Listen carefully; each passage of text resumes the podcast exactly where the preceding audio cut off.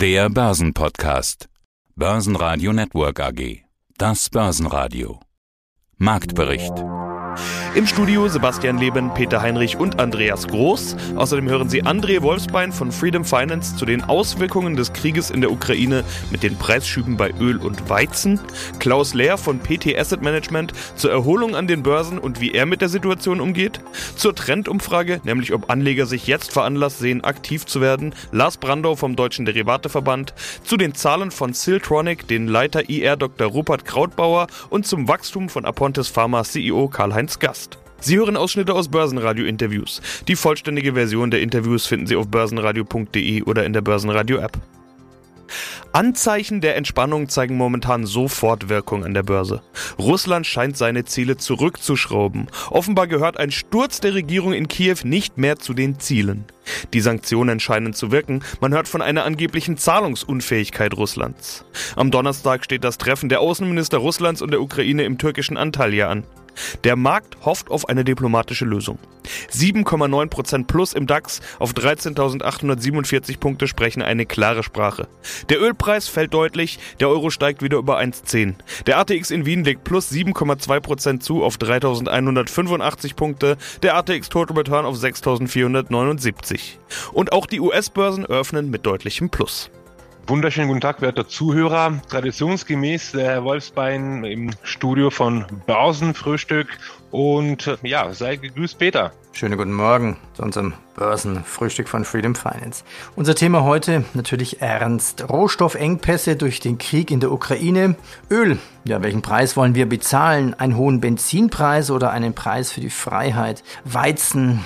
Vielleicht ein neuer hoher Preis einer neuen Krise? Die Auswirkungen des Konfliktes werden ja in einzelnen Regionen wahrscheinlich sehr unterschiedlich ausfallen. Machen wir einen Zeitstempel. Wo steht jetzt momentan zum Zeitpunkt des Interviews der DAX, der Ölpreis und das Gold? Also DAX steht jetzt in diesem Moment bei 13.456,5 Zähler. Rohöl steht bei 119,93 Cent pro Fass und Gold bei, bei 2013 glatt US-Dollar pro Feinunze stehen. Also wir sehen momentan so eine bisschen Entspannung. Der DAX steigt, Brent fällt und Gold fällt. Ja, starten wir mit dem Weizen. Wie wichtig bzw. ist und war die Ukraine und Russland für den Weizenpreis? Was passiert gerade mit dem Weizenpreis? Also Weizen äh, wird derzeit auf jeden Fall ja zum Defizitware aufsteigen, um das mal so auszudrücken, wenn man bedenkt, dass Russland und Ukraine gemeinsam so um die 24 Prozent des Weltmarkts ja, beliefern beziehungsweise ähm, den Anteil haben. Also laut meines Wissens ist Russland Platz Nummer eins äh, weltweit, was Weizenexporter angeht. Platz Nummer zwei sind die Staaten bzw. die USA und Platz Nummer drei auch die Ukraine. Ja, durch die bekannten Ereignisse wird die Ukraine es kaum schaffen, neu auszusehen.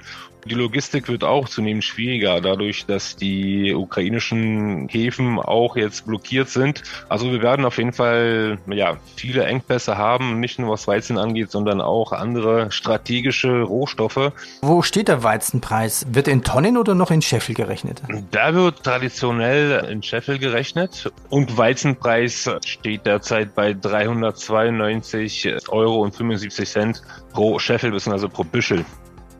Meine, der Ukraine-Krieg macht ja Weizen für Schwellen- und Entwicklungsländern ja dann fast unbezahlbar. Also es drohen Hunger, Instabilität und Flucht.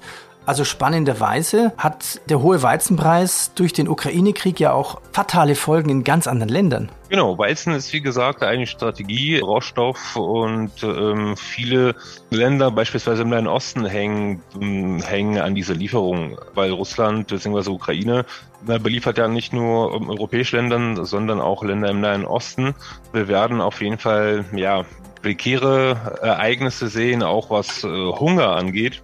Also der Firmament verdunkelt sich ja hier stündlich und wir werden sehen, welche Auswirkungen das auch ja, auf die besagten Länder haben wird. Guten Morgen, liebe Hörer des Börsenradios. Mein Name ist Klaus Lehr und ich bin Geschäftsführer von der PT Asset Management GmbH, einem unabhängigen Vermögensverwalter hier in Metzingen.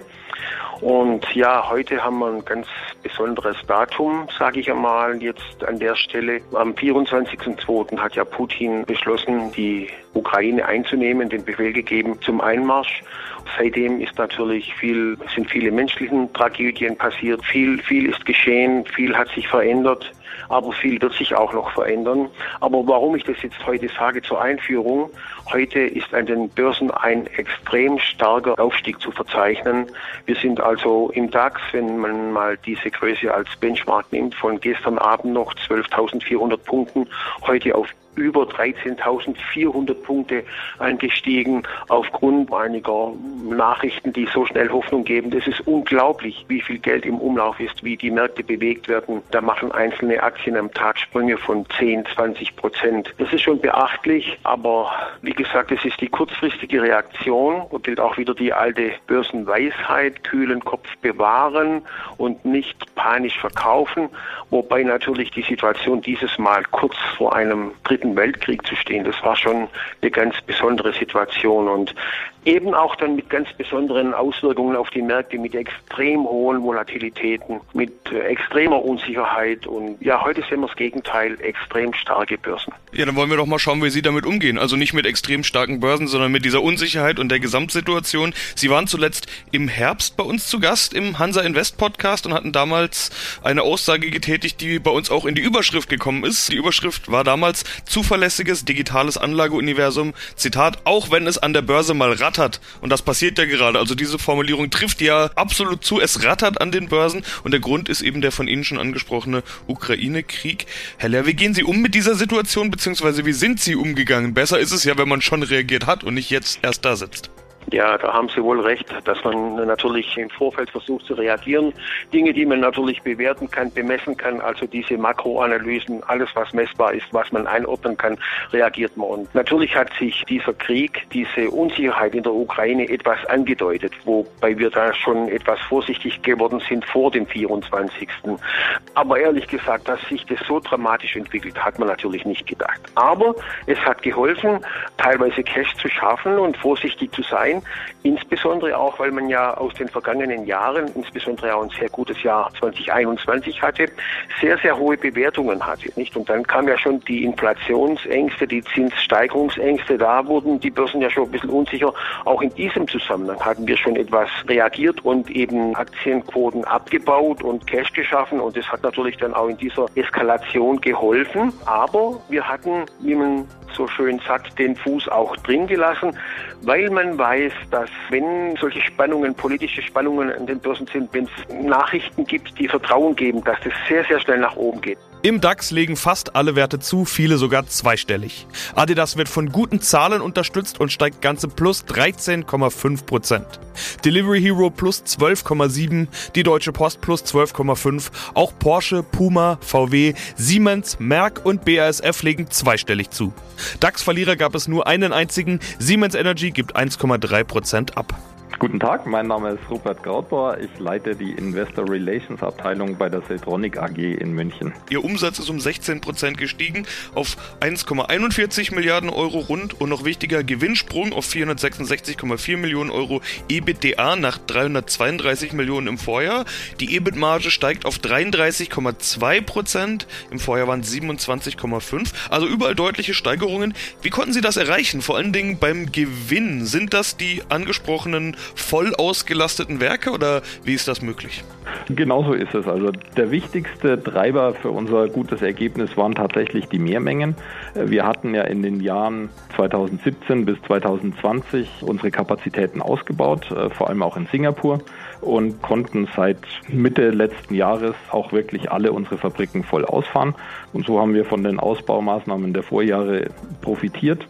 Und durch die Mehrmengen wirtschaftet man natürlich nicht nur äh, mehr Umsatz, sondern durch die Verdünnungseffekte der Fixkosten auch äh, eine höhere Profitabilität. Ja, und davon sollen auch die Aktionäre profitieren. Sie wollen die Dividende erhöhen. Sie sind damit wieder auf 2020er Niveau mit 3 Euro. Den Aktionären scheint das sehr gut zu gefallen. Ihre Aktie steigt heute zweistellig. Der letzte Kurs, den ich gesehen habe vor unserem Interview, waren fast 13% plus. Ist die Dividende also auch als Symbol wichtig gewesen oder was bedeuten diese 3 Euro? Also die Dividende reflektiert natürlich das gute Geschäftsergebnis und äh, auch, dass die Aktionäre daran teilhaben sollen. Wir haben eine Ausschüttungspolitik, dass wir 40 Prozent in etwa ausschütten und die Dividende von drei Euro liegt im Rahmen dessen. Von daher ist es eigentlich nicht unerwartet, aber hoffentlich doch was, über das sich auch die Aktionäre freuen können. Gewinnsteigerungen sind deshalb auch ein interessantes Thema, weil ja eigentlich überall von Inflation die Rede ist, also von steigenden Kosten, vor allen Dingen Vorprodukte und Materialpreise steigen an, Transportkosten und so weiter. Wir haben zum Teil ja schon drüber gesprochen. Wie sehr trifft Sie das und können Sie solche Preissteigerungen eigentlich weitergeben an die Kunden? Also Preissteigerungen betreffen uns natürlich auch. Wir haben zwar viele unserer Vorprodukte auch in längerfristigen Verträgen abgesichert, sodass wir nicht kurzfristig alles mitnehmen an Inflation, was es so gibt. Aber wir sind natürlich auch davon betroffen, insbesondere bei Energie.